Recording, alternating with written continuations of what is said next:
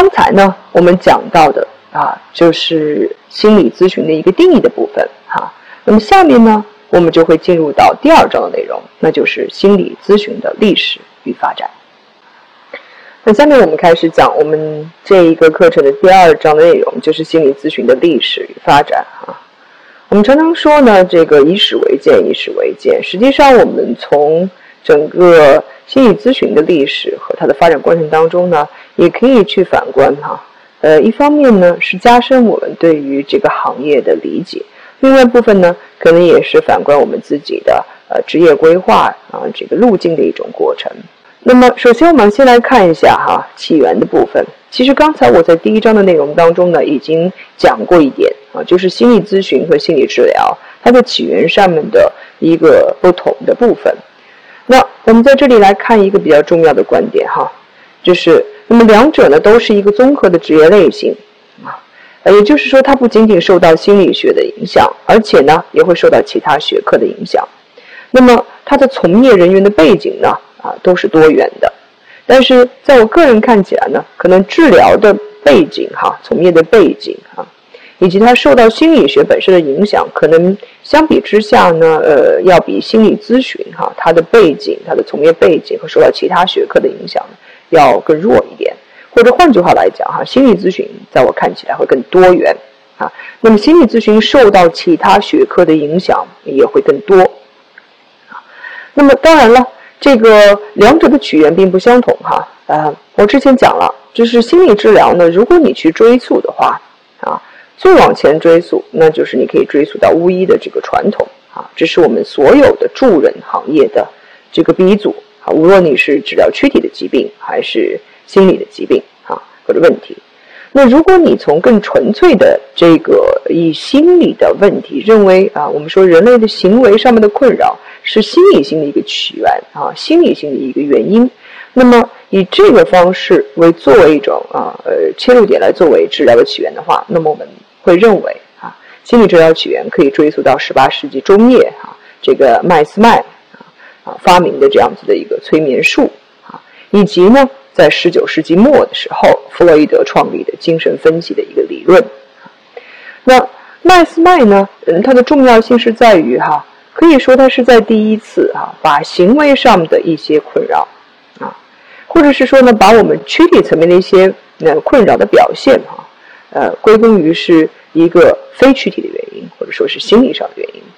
而十九世纪末，弗洛伊德创立的精神分析的这样子一个理论学派呢，则可以说是第一个哈人格的理论，心理学的人格理论学派，以及呢第一个心理治疗现代意义上的心理治疗的这样的一个学派。啊，那么之后的我们呃诞生的各种心理治疗的学派呢，实际上呢。或者是对于弗洛伊德创立的精神分析的这样子一个理论的一个补充，或者呢，呃，是对于他的一些理论观点哈，呃，一些反对而衍生出来的治疗的理论。那么在心理咨询呢，啊，心理咨询的发展呢，要比心理治疗的起点嗯更晚一点啊。所以一般来讲呢，啊，我们会认为心理咨询的发展是在起源呢是在十九世纪末二十世纪初的时候。那么，在我的这张画面当中呢，我们列出了哈，对于心理咨询的起源来讲，有重大意义的四大事件，啊，那第一个呢，就是二十世纪初美国呢发起的所谓的职业的指导运动，哈，那这大家可以看到很有意思，就是实际上个人的心理咨询，就是我们所说的现在一般说的心理咨询，哈，这门职业，它其实呢起源于一个更专化的咨询的领域，那就是职业指导。然后第二个呢，就是二十世纪初同样在美国的由比尔斯发起的一个心理健康运动哈。那么当然，待会我们会再来讲讲哈。比尔斯本人呢，他也是一个实际上可以说是一个饱受心理问题困扰的人。出于自己的这样子的一个个人的经验或者说经历啊，他认为啊，去关注个人的心理健康是非常重要的，所以他发展出了一种运动啊，来促进一个全民的健康和对于呃受心理呃问题困扰的人的一个关注。那么第三点呢，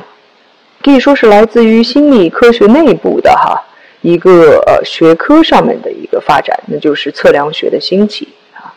那实际上心理测量学的兴起哈，也是跟我们讲的一战啊、二战有密切的关系的哈啊啊。因为在这个世界的战争当中呢，很重要的一点就是征兵呢，我们有涉及到所谓的怎么样去选拔合适的士兵。那么另外一点呢，就和我们在教育学领域当中怎么样去呃为学生哈提供更适合的教学项目哈有关系，就是怎么评估学生，怎么把有不同需求啊有不同的学习能力的学生加以区分，然后分配到不同的教育项目当中。所以，无论是我们看征兵也好，或者是从教育的目的来做测评也好，嗯，那么心理测评学的兴起呢，它都是注重的是对个体差异的一个测量。当然，心理测量学的这样的一个兴起，也为心理咨询呢起到了推波助澜的作用。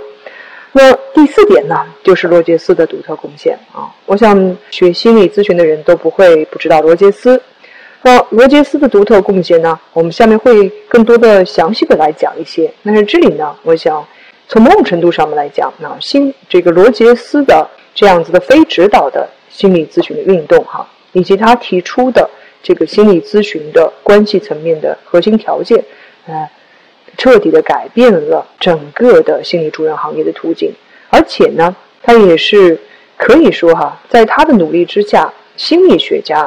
啊开始进入到了。助人的行业当中，也就是我们说在心理领域的助人行业当中，因为在罗杰斯之前，基本上所有的心理领域的主任者啊，都是医生或者精神科医生啊。这当然跟弗洛伊德本人是医生，呃，以及他的创立的这个学派的一些认同是很有关系的。那我们下面呢，嗯，就进入到心理咨询的历史的方面哈。我今天的讲课呢，会以美国为例哈，因为。可以讲呢，美国的心理咨询呢是所有的国家当中发展的相对来讲比较成熟的一个独立的职业领域啊。那么，而它的这个漫长的发展过程呢，也可以给我们很多的启示啊。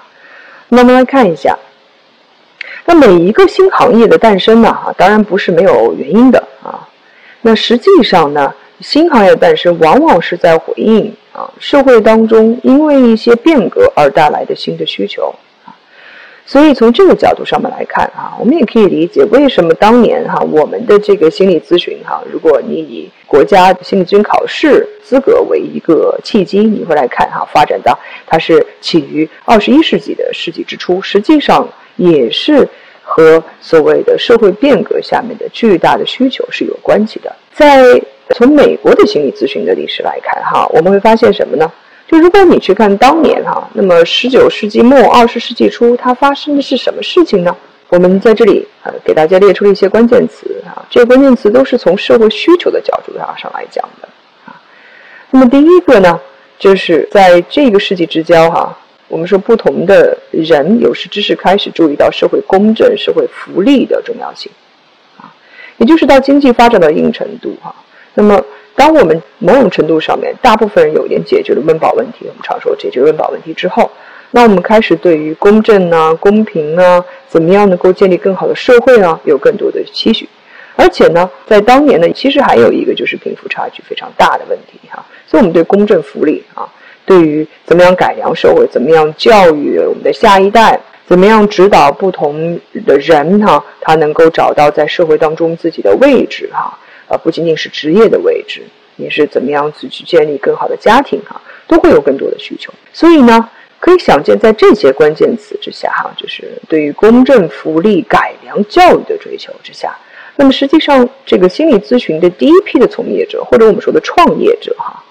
他不是心理学家，而是什么呢？而是教师和行政管理人员。当然哈。反正不是心理学家也有一个很直白的原因，就是心理学实际上作为一门现代科学，它也是诞生于十九世纪末哈。我们说的是一八七九年的，呃，冯特创立第一个心理学实验室为标志。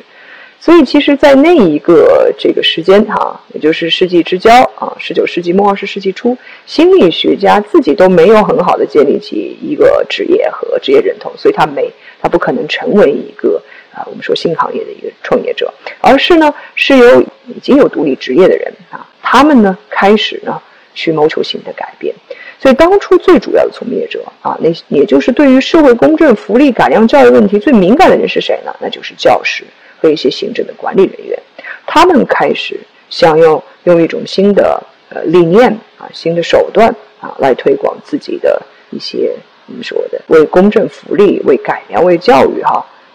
谋求这一些变化的这样子的一个职业的可能性。所以最初的啊这个行业的服务对象，当然也是跟教师和行政管理人员他所接触的服务对象是非常一致的，那就是儿童、学生啊。而我们这里指的这个行政管理人员哈，他主要接触的是那一些啊需要提供一些指导的人，那。呃，主要就是职业上的指导，好，以及呢，我们说的法律上的一些服务的对象，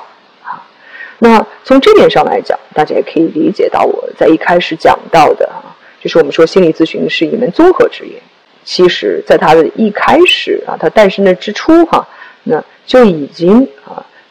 并不是呃纯粹的心理学的这样子一个领域的范畴。那我们再看哈。那么，嗯，下面呢，我们就会从哈，或者说我会从就是十九世纪初到二十世纪，给大家梳理一下哈，以每十年为主，梳理一下我们说的在美国的心理咨询的行业发展当中的一些大事记啊。那我们讲这些大事记的一个很重要的原因，但不仅仅是给大家上一个历史课，而是希望呢，在这些啊过程当中，在这些历史的我们去看这些人物和重要的事件当中哈。大家能够去看到哈，任何的职业的发展都有其一定的规律啊。那么有一些重要的人哈，我们所谓说的天时地利人和的条件。还有一点呢，也可以希望大家去对照一下我们国家的发展，在我们啊职业资格考试刚刚被国家取消的这样子的一个背景之下，如果我们再去反观这个二十世纪美国心理咨询的发展的这样子的一个呃进程，包括你去看中国的一个心理咨询的发展的进程哈。大家都会看到，其实是一个不断起伏的，某种程度上螺旋前进的进程。那么新的发展，也许有时候需要旧的一些体系的瓦解。那我们从十九世纪初开始哈，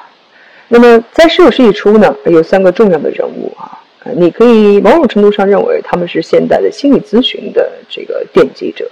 一个呢，就是开创职业辅导先河的弗兰克·帕森斯。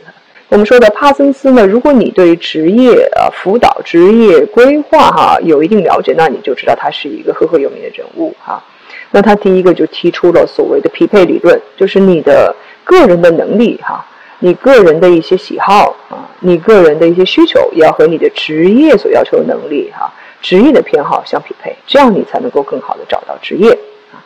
那么还有一个呢，就是我们说的是戴维斯哈。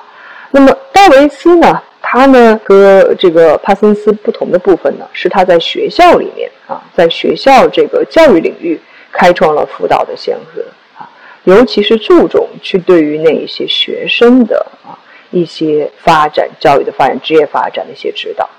那么最后一个呢，就是我们刚才讲到的比尔斯啊。那么比尔斯呢本人呢，可以说是深受心理问题的折磨啊，他也嗯进出过精神病院好几次哈。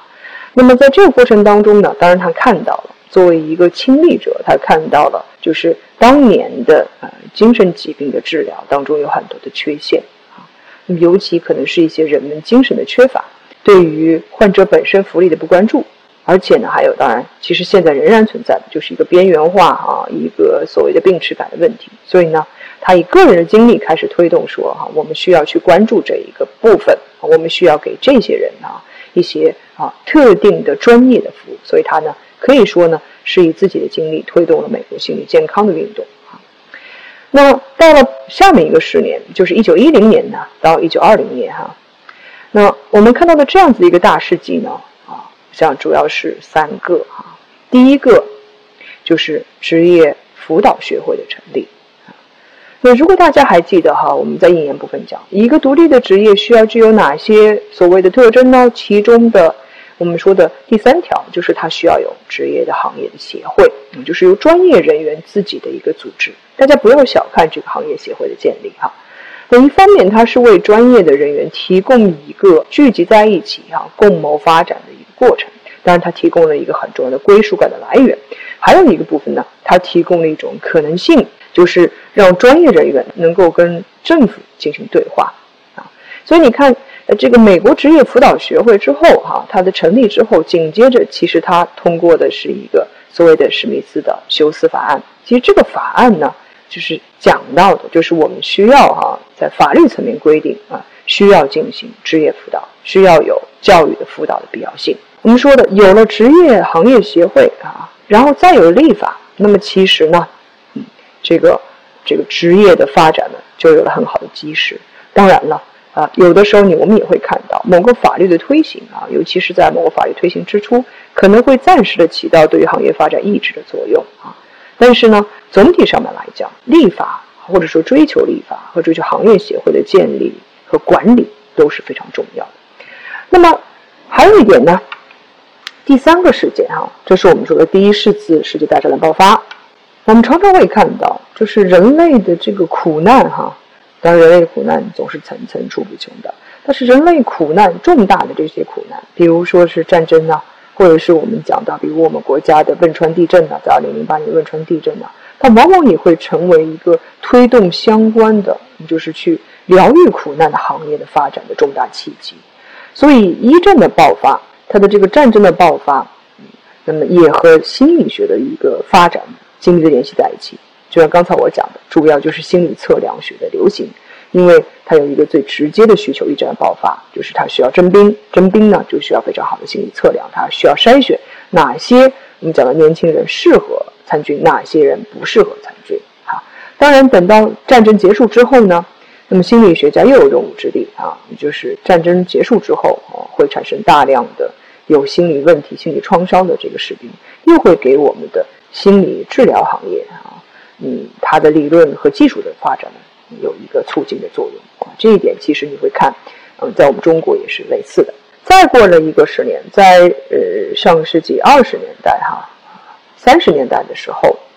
从过去二十年中啊，实际上职业辅导啊，学专业协会建立之后，立法通过之后哈，那么它的这样子的一个理念呢，已经在社会当中非常的通行了。所以职业辅导在当年在美国已经比较盛行了，也就是公众对于职业辅导的这样子的接受度变得越来越高了。那有了专业协会啊，有了大众需求啊，那专业人员在不断的扩大，那下面一步就是。就会面临的就是我们开始需要认证啊，所谓的专业人员，就哪些人可以从业，哪些人是合格的从业者。那实际上，在一个职业发展之初，哈，嗯，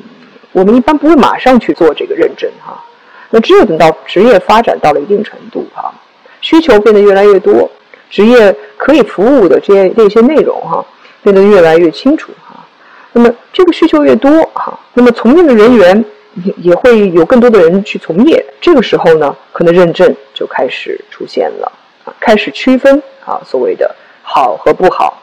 那么同时呢，也开始呃，职业认证的另外一个重要的目的，就是要更好的去培养、更规范的去培养未来的职业从业者。那么还有一个事件哈，可以说是心理咨询专化历史上的一个事件，那就是这个亚伯拉罕和这个汉纳斯通，他在美国成立了第一家的婚育家庭咨询中心。那如果你熟悉美国的可能一些心理咨询的这个专化体系的人都知道哈，我刚才也讲了，这个婚姻和家庭咨询哈，某种程度上是一个非常独立的和专化程度比较高的心理咨询的领域。那可能这也和在这个心理咨询的发展早期哈，就已经有了嗯很专化的咨询中心，也就是服务机构有关系。然后到了三十年代和四十年代，也就是二战之前哈，我们看到嗯有两个。比较重要的事件，第一个呢，仍然是心理测量学领域的一个发展，就是在明尼苏达大学啊，有这个威廉姆斯和他的同事发展出了第一个啊心理咨询的理论。那这里我要多说一点哈，就是我们看到，就是呃在这里呢，有一个非常有意思的这个现象啊，就是这个心理咨询理论啊，其实是一个基于心理测量学。和人格心理学的学院派的发展建立出来的理论，它跟精神分析的理论啊还是有非常大的区别的啊。那么同样呢，你去看到它所发展出来的一个地点，也就是明尼苏达大学啊。如果大家对心理测量有一定了解，就知道明尼苏达大学呢是一个心理测量或者心理评估领域一个核心的地带。大家还熟悉的就是明尼苏达的这个人格多项人格测验量表，就是我们所说的俗称的 MIPI 系列啊，也是在明尼苏达发展出来的。那么这第一个咨询理论呢，从我们现代的咨询理论来讲，哈，某种程度上它已经淹没在了茫茫茫的理论当中。但是当年呢，啊，他提出的是一个特质咨询的理论，就是人格特质啊和他的这个生活当中的一些重要的事件啊，都会影响到啊。而且呢，我们要根据我们说的这个来访者人格特质啊来做咨询的匹配。那么。随着行业协会的建立啊，呃，理论的一些发展啊，那这个心理咨询慢慢的开始啊，从一个很专化的领域，从职业咨询的领域啊，或者说从职业辅导的领域，开始往更广泛的服务的内容和对象拓展。也就是说，其实心理咨询从一开始啊，从一个专化的领域入手，然后变得更为的嗯宽泛，然后随着它的进展，它的这个理论的发展哈。或者在流派的发展，或者说他的人员的培训哦，呃资格的这样子的一个体系的建立啊，它又会从一个比较宽泛的部分发展的比较细化。也许我们可以说这是一个分分合合的过程。那么然后呢，我们就到了哈这个四十年代到五十年代，嗯，那我们说四五十年代呢，呃，其实从人类的历史来讲，最重要的事件就是第二次世界大战。就像我刚才讲过的那样，啊，就是人类的重大苦难常常啊会催生我们对于人类本质的反思，和我们对于如何去嗯应对我们的苦难，或者是预防这样子大规模的苦难的发生，会有更多的这个思索啊。那所以它会成为一个很重要的机会啊，对于我们的助人行业来讲也是如此。那二战的爆发呢？一个直接的影响，实际上就是对于心理学家和咨询师的需求不断的增加。除了筛选哈之外，那么说的，当然这个在战争当中，心理学家也是有用武之地的。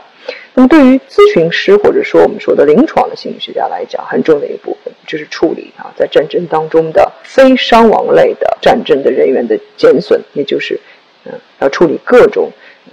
心理问题。同样呢，这个战后呢，也面临着就是这些呃，我们说的战士们要回到自己的日常的生活当中，他们有一个要被重新社会化的过程啊。那么他们所经历的一些创伤也需要注意处理啊。所以呢，在这个角度上面来讲啊，对于心理学家的或者咨询师，不仅仅是人数上的需求，对于心理咨询的理论和技术上也提出了很大的要求。那么。在这个背景之下呢，美国的政府也提出了很多的法律法案，就是支持心理咨询行业的发展，啊，也就是为心理咨询行业啊提供在法律上的一个这个绿色通道。那么我们讲到了在人类历史上这是重大的事件，那么在心理咨询史上面啊，那不得不提的就是卡尔罗杰斯的理论上面的一个创造。我想大家在你们之后的课程当中，一定会更多的去接触到哈，就人本主义的这样子的一个先驱人物之一，就是卡尔罗杰斯的他的理论的很多的重要内容。那么这里呢，我们就比较简单的讲一讲哈，就是卡尔罗杰斯提出的就是非指导性的治疗，或者我们也把称之为叫来访者中心的治疗。当然，他指的这个非指导哈，或者来访者中心，当然是。呃，对应的呃是两个靶子，一个呢就是精神分析啊，或者说是精神动力学的理论；另外一个呢，也就是就是行为的理论啊，或者就是用行为学派的心理学的一些原理来治疗病人的这样子的方式。那么，卡尔罗杰斯的一个部分哈，他引发这个心理咨询的革命，我觉得可我个人理解有两个方面。第一个呢，是对于心理这个治疗的一些技术。啊，甚至是对于心理治疗何为有效，或者说你要去帮助一个人发生改变，啊，和怎么样能够有效的帮助他改变，哈，在这一点上，卡尔罗杰斯提出了非常有创造性的，也是重要的洞见，就是他提出了所谓心理咨询或者说心理治疗，啊，我们还说心理咨询吧，它的核心的这样子的一个条件，也就是我们说基本的几种啊态度，哈，比如说无条件的积极关注啊，共情啦，真诚一致啊。啊，这一些非常重要，尊重啊，这些内容啊，他把它称之为核心的条件。所以这一点和动力学或者我们说的行为学派当中的所谓的治疗条件是非常不同的。当然，那么这也隐含着他对于为什么一个人会产生问题哈，也就是我们说的对于病理问题的来源，他也有一套自己的假设。所以这是理论上面的。而另外一个革命呢，我想就是在在从业者身份上的革命。因为我刚才也讲过哈，实际上在罗杰斯之前，主要的这个从事心理方面服务的人，他主要的都是精神科的医生，或者说至少是有医学背景的人。而罗杰斯呢，他的这个理论的创立哈，因为罗杰斯本人是具有临床心理学的学位，他一直都是在大学哈或者大学的这个或者说是一些非医疗的机构当中去工作的。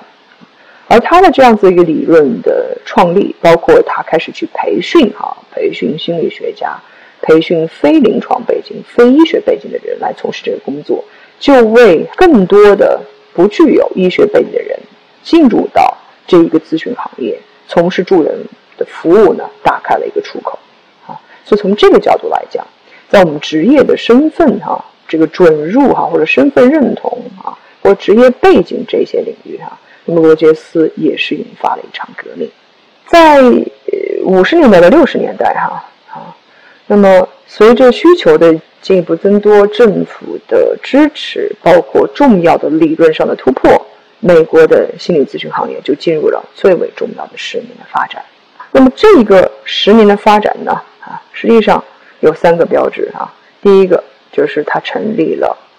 多个重要的行业协会。我们最初的这个职业辅导学会哈，现在它改名了，叫做改成了叫做美国人事及职业辅导学会哈。它之后这会看到它会进一步改名，然后又成立了哈这个学校的心理咨询师学会啊。还有呢，就是在美国的心理学会的下面成立的另一个分会啊。这个分会呢，当然也代表着从心理学界的角度来讲哈，就是正式承认了一个相对独立的分支的诞生。就是他成立了心理的咨询心理协会，那这是呃比较重要的行三个行业协会的成立。那么第二个部分呢，就是啊法案的通过，啊我们看到了，就是国防教育法案的通过，给予这个心理咨询啊在各个场所领域的啊发展，或者说呢它的一个准入啊，提供了一个非常好的基础。那最后一点呢？也为什么说它是重要的发展十年？就是啊，在呃行业协会变得更多样哈，在我们说的法律给你更多的基础哈，呃这样的基础之上哈，再加上上一个十年啊，我们讲到的人类经历了一场非常大的浩劫啊，那么在这些被多重的背景之下啊，我们说的心理咨询行业呢，迎来了一个理论上面的爆发点，就是许多新的治疗的咨询的流派。开始诞生。那么在这里，大家注意哈，我在这里并不那么区分心理咨询和治疗，因为在学术的发展上面来讲，嗯，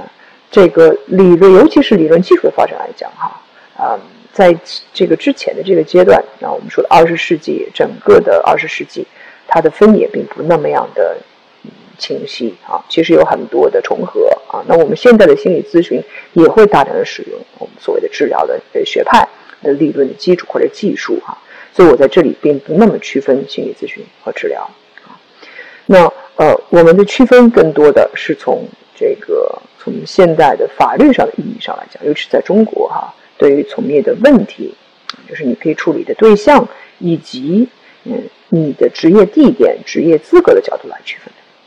那这个区分仍然还不是理论上和技术上的区分哈。那心理咨询理论呢？诞生这个井喷射的诞生啊，包括哈系统脱敏，大家可能很熟悉，这是一个行为的治疗的这样子的一个理论哈，也就是呃临床学家这个把心理学的行为啊，就是对在行为主义下面的一些研究，比如说啊这一个经典的条件反射哈，操作条件反射哈，那么把这些原理利用在这个治疗或者帮助哈呃。帮助有心理问题或困难的人。那么，当然，系统脱敏主要的处理的问题是恐怖症的问题。还有呢，就是爱丽丝的合理情绪治疗，哈。那么，贝克的认知治疗，还有我们讲的交互分析理论等等，啊。那么，每一个呢，这个理论哈，都有都有各自的一个理论上的起源起源。那么，每一个这个理论创始者，他有不同的背景，哈。那所以，比如说这个呃，合理情绪治疗的疗法的。啊，这样的创始人 Alice，他其实不是一个医学背景，他是一个心理学家的人。他特别感兴趣的就是怎么把行为的这样的原理啊，心理学的学原理运用到治疗的领域，他对于精神分析啊是嗤之以鼻的。而贝克呢，呃，跟爱丽丝就非常不一样啊。贝克他是具有的是医学背景啊，精神科的这样子的一个背景，他接受了非常系统的在当年的哈精神分析的培训，而他呢是在自己的治疗当中啊实践当中发现精神分析的这样的原理并不能够很好的治疗抑郁症，所以他才发展出了自己的理论。而交互分析理论呢，是对于精神分析的啊一个精神分析理论的一种我们说的另外的一个。不能说简化哈，但是是一个对精神分析理论理论的一种拓展性的应用，啊，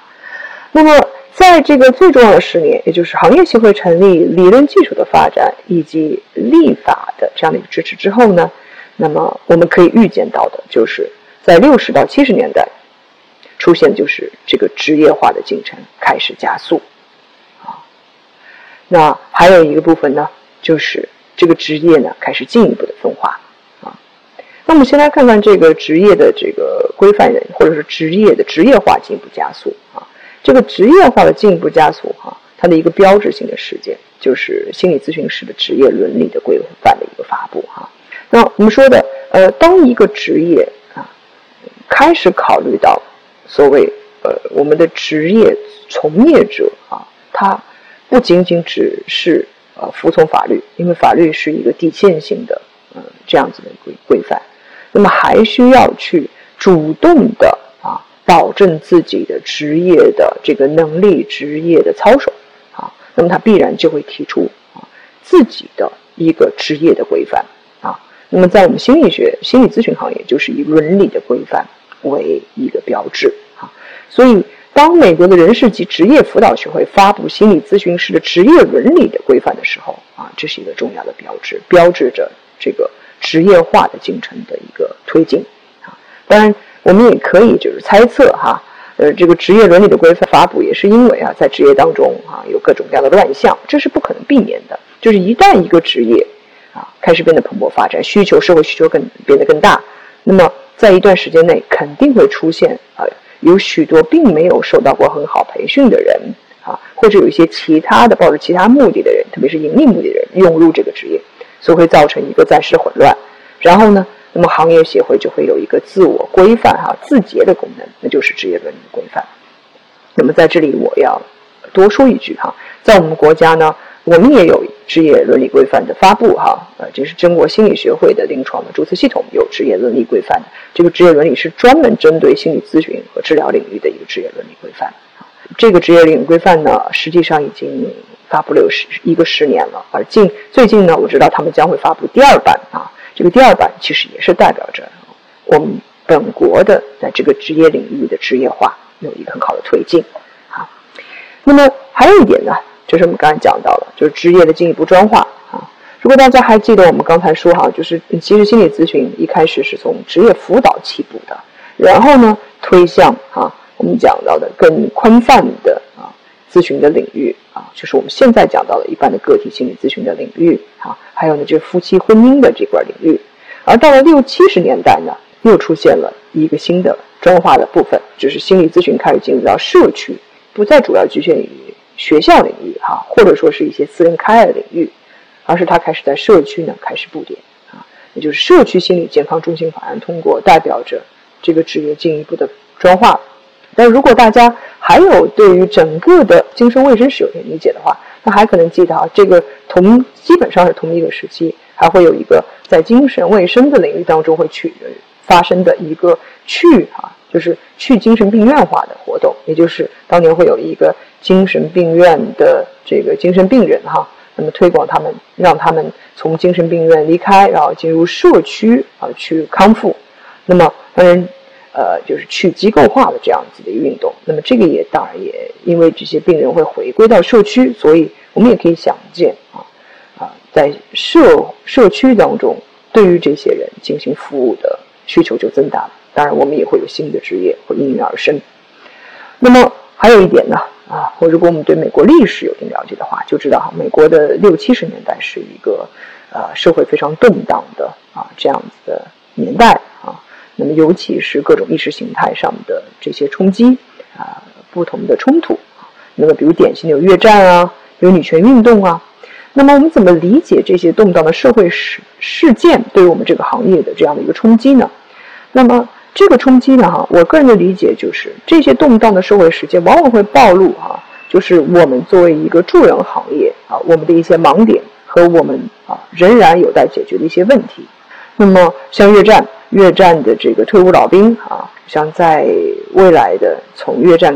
结束到现在哈那么多年啊半个多世纪的过程当中。至少有一点是非常清楚的，就整个行业对创伤应激后，哈，就是创伤可能会对于我们人类心理带来的影响，特别对于创伤、创伤后应激障碍的这个问题，哈，我们的关注和我们在理论和技术上面的这个推广，那起到了非常大的这样子的一个推动作用。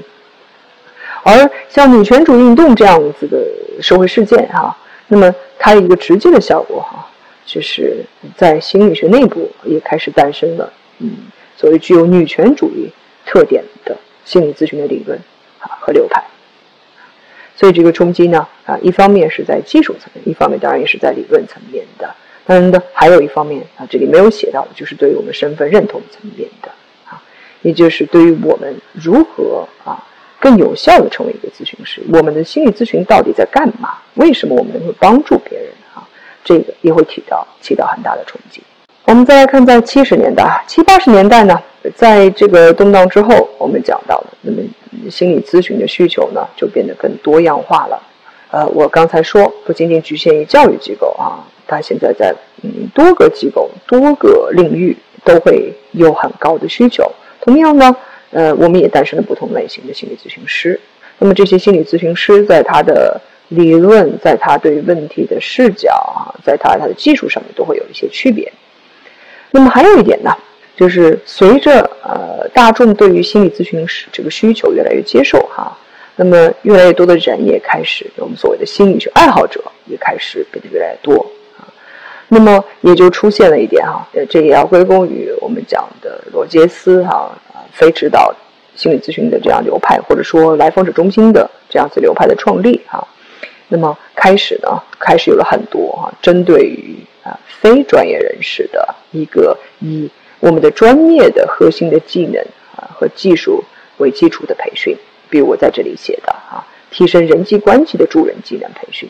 那么这些培训呢，主要是向非专业的人士哈，就是他们本身也在接受这些培训之后，也不会主要从事我们说心理咨询工作，但是他们会把咨询咨询心理学的一些基本技巧，尤其是我们讲的一些最基本的访谈技巧啊啊。一些最基本的助人态度啊，应用到他们自己的生活和职业领域当中啊，这这段时间也是非常热门的。还有就是我们说各种各样的人际的沟通的所谓的小组。同样呢，我们说的其实，在如果你看到历史，在四四五十年之前已经有第一个州开始实现认证了，但是直到这个时候哈，美国各州才开始实施州立的认证项目，也就是呢，心理咨询啊开始。从心理学家的从业资格考试当中独立出来，啊，这是一件非常重要的大事啊。那么一旦心理咨询师从心理学家的从业资格考试上独立出来啊，那实际上一个信号就是说哈，那么从业者就不仅只是限于心理学家了啊，对从业者的多样背景的这样子的一个放宽啊，能让更多的人开始成为心理咨询师。也可以说从这个角度来讲哈，心理咨询。脱离了心理学，啊，脱离了心理学家这样子的一个职业，成为了一个更独立的职业。但我们中国呢，呃，不太一样哈。嗯，如果我们以中国的这些心理咨询考试为例的话，哈，它从来都国家其实是没有所谓心理学家的从业资格考试的。所以就是这一点呢，就是心理咨询在一开始似乎就很希望独立的成为一个职业。当然，我们的这个职业资格考试的取消，可能也意味着哈。我们也许还要回过去，呃，重新做一个专化的过程啊，是不是代表着也许在发展路上确实真的没有捷径可以走哈？那么到了八十年代、九十年代啊，各个州开始实施一些认证项目，但是在实施过程当中遇到各种各样的问题哈，也积累了一些经验，然后呢，再花这个十几年的时间啊，到了八九十年代的时候，在美国心理咨询师的培训。和资格认证已经变得越来越专业和越来越标准化，好，那在这种背景之下，在八二年的时候，美国开始成立的叫美国心理咨询师的认证委员会，啊，然后呢，又成立了一个国家认证临床心理健康咨询师的学会，啊，而我们刚才讲的最早成立的行业组织就是这个职业辅导学会，哈，这是它的第一个名字，然后变成叫做美国人事及职业的辅导学会，那么就正式更名为我们现在所说的 ACA，也就是我在一开场引用的。啊，心理咨询定义的这个美国最大的行业协会组织，就是美国心理咨询与发展协会。啊，最后它，大家看到在我们右边的框，在九十年代的时候，它正式更名为美国心理咨询协会。好，所以从呃某种角度上来讲啊，这个不断的更名啊，协会的这个变动啊，嗯，也是整个行业发展的一个缩影。另外一点就是心理咨询师的工作和服务对象也变得各种多元。随着呃这一个多元化呢，啊，像我们咨询的这个视角也变得个越来越多元，也就是已经不仅仅只是关注于啊我们说暂时的发展性的问题，或者说一个境境遇性的问题，也不仅仅只是关注于心理的疾病或者心理障碍啊，而是出现了更多的议题。比如说那，一个人的终身发展，比如说性的议题啊，啊性取向的议题，还有呢，呃这一点也是美国的社会发展的一个缩影哈。是美国本身只是一个多元的移民国家，那么对于这个多元性的一个注重哈，一个不断的理解啊，还有呢就是延伸到了心理咨询的领域，所以越来越多的心理咨询师开始对于多元文化议题。啊，也就是不同的文化背景如何去去影响心理咨询的关系和它的效果，这些议题呢，开始有了反思。最后一个十年啊，我刚才已经讲过哈，事件重大事件一就是这个更名，啊，有一种这个终于是落地的感觉哈。等了这么多年，这个种子们呀们呀们，拿到最后，在其实你会看到一百年啊，差不多，至少花了九十年的时间哈。美国的心理咨询发展协会正式更名为美国心理咨询协会，也就是它跟美国的心理学协会哈心理协会，因为美国还有一个协会，我们叫 APA，就叫做这个 American Psychological Association，就叫美国心理学协会，这个是两个独立的组。那么这也可以证明哈，其实在美国心理咨询师是独立于心理学家的一个职业。那么还有一个重大的事件。就是心理咨询行业入驻了美国心理健康人力资源数据库啊，就是入库了。这代表什么呢？代表他被国家正式的承认为一个独立的职业。所以，如果我讲了这么多哈，讲到现在，咱可能会想哦，原来在美国哈，整个的心理咨询的一个行业的发展也经历了这么漫长的历程。他们其实哈被完全承认为独立的职业。好像也不过，如果你入库为一个标志事件的话啊，也只不过是不到二十年之前的事情啊。也许我们从这个角角度来讲，再来看我们中国的发展，也许我们会有更能够更心平气和的去看，然后呢，更耐心的去等待。那我们再来做一个总结哈，因为刚才我们讲了很多的事件啊，讲了很多重要的人物，当然呢，总体上来讲还只不过是蜻蜓点水而已啊。那我这个总结呢，呃，有这么几个大的这个方向哈，也是跟大家分享一下我自己的一些思考。那么第一，我们要看到啊，呃，这个行业的建立啊，在美国的发展是有些要素的哈。这有什么样的要素呢？那第一个就是它有社会需求啊，没有社会需求，当然这个职业不可能建立起来。第二部分呢，有了社会需求不够啊，因为可以有很多不同的行业回应你这份社社会需求啊，比如说回应我怎么去呃。就治疗心理的痛苦哈，说改善心理痛苦，怎么样去让我们过更好的生活，怎么去呃变得更幸福等等，很多的行业都可以去回应。那么，所以如果你要能够回应这份需求，代表你还必须有这个职业当中的建立的要求当中的，比如说你有专门的理论知识体系，你必须有一个独立的行业协会。那我这里讲了，我这里主要讲到的就是美国的这个 ACA 哈，它的数次更名啊。实际上我这里还没有讲到呢，就是在美国的这个行业协会的历史上，还有很多次所谓的拆伙哈，这个跟这个离开啦哈，这个机构从这个机构离开哈，然后这个就然后再更名啊啊，有很多这样的过程。我们说的分分合合啊。那么还有呢，就是这个要素必须有，就是职业的资格认证系统的建立。那如果大家还记得哈，其实在美国三四十年代的时候已经开始有资格的这个准入系统，但是等了大概五六十年之后哈，每个州才开始发展建立这个资格系统，然后呢，再由行业协会某种程度上面就是 ACA 再做了一次统合，这种情况之下才被政府正式入库。所以这是一个过程。还有一点呢，就是确实它需要有一个立法的支持。那我们在这里也讲到了很多个美国的这个立法，从法律层面对于这个行业发展的支持。那我也讲到了，有的时候可能法律在一开始出台的时候啊，它各种考虑并不一定对这个行业的发展有一个非常好的促进作用。但是长期来看，那么我们获得法律知识，即便是可能在某一个时时期。啊，法条的订立对于行业的职业发展有一个限制作用，但它至少起到了一种我们讲的一个可能性，就是专业人员在专业组织下可以持续的跟政府对话，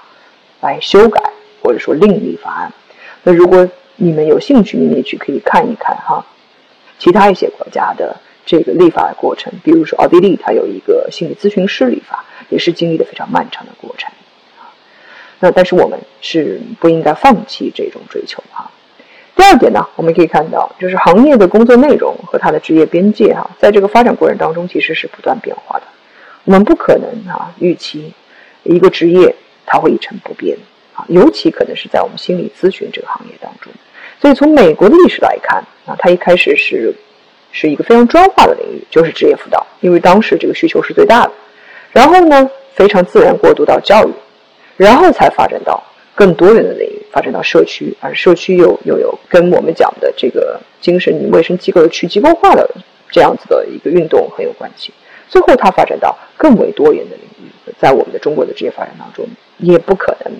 不按照这种规律。我们的工作内容 和我们的边界肯定也在不断的变化，所以我们做这个行业的人啊，这是一个我们必然会面对的挑战啊，就是不断的在变动当中。去寻求新的发展，那么最后呢，我们也会看到哈，从这个职业在一开始，它从学科角度，从从业人员角度，哈，从需求角度，它就是多元的。所以我最后总结的就是多元的来源。那因为多元，啊，所以很多不同的人都可以做类似的事情，所以当然也会有竞争。那么然后呢，也会可以有选择啊，就选择两方面哈，一个部分就是作为从业者，你有职业认同上的选择。比如说，你认同哪一个职业的协会、行业的协会？比如说，你想哈，我们说更小的，认同哪一个理论流派啊？而对于公众来讲，或者对于政府来讲，它也可以有多种选择，选择不同的行业啊，支持或者说我们讲限制啊。所以，呃，多元来源、多头竞争、多种选择啊，是我总结美国发展历史的最后一点。心理咨询的、治疗的服务的机构那边的越来多样。那如果我们把之前哈还是把它界定为一个呃准备期和初步发展期哈，那么高速发展期呢啊可以说是最近的十几年。那我在这里呢罗列了啊我自己总结了我认为三大标志性的事件。那么如果大家去比照这三大标志性的事件哈，然后呢再去看看我之前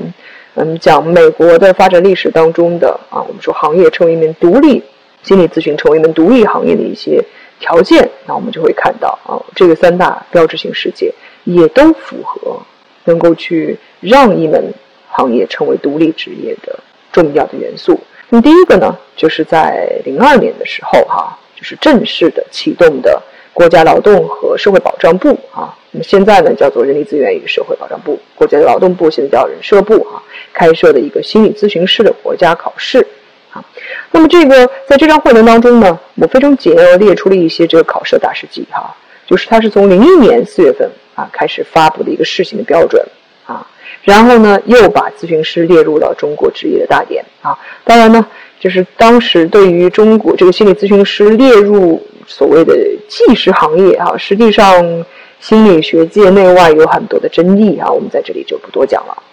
那么在零二年的时候开始进行两年一次的国家鉴定考试，那么除了国家级的考试之外，我们说陆陆续续各省有推行他们自己省内的考试哈，就有点像美国各州有各州的呃不同的这个职业的资格认证，而且在美国，如果大家知道的话哈。美国的这个行业的认证，比如说呃心理学家的这个资格认证哈，咨询师的职业资格认证都是由州立政府认证的。所以这个你在一个州能够有合法职业，不代表你在另外一个州能合法职业。但其实在中国有的时候也是有这样的一个特点哈。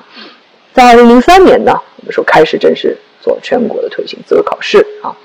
当然我说了，在我做准备这一次讲课内容的时候哈，还没有得到消息说啊人社部呢已经正式取消了。这一个职业资格的考试，哈，也就是，所以呢，这也是一个我们讲哈，一个非常让人觉得意外的这样子的一个举措。但如果它也确实给行业带来了很多的震动，就像我讲哈，如果我们从整个历史的角度来去反思的话，啊，也许我们会看到哈，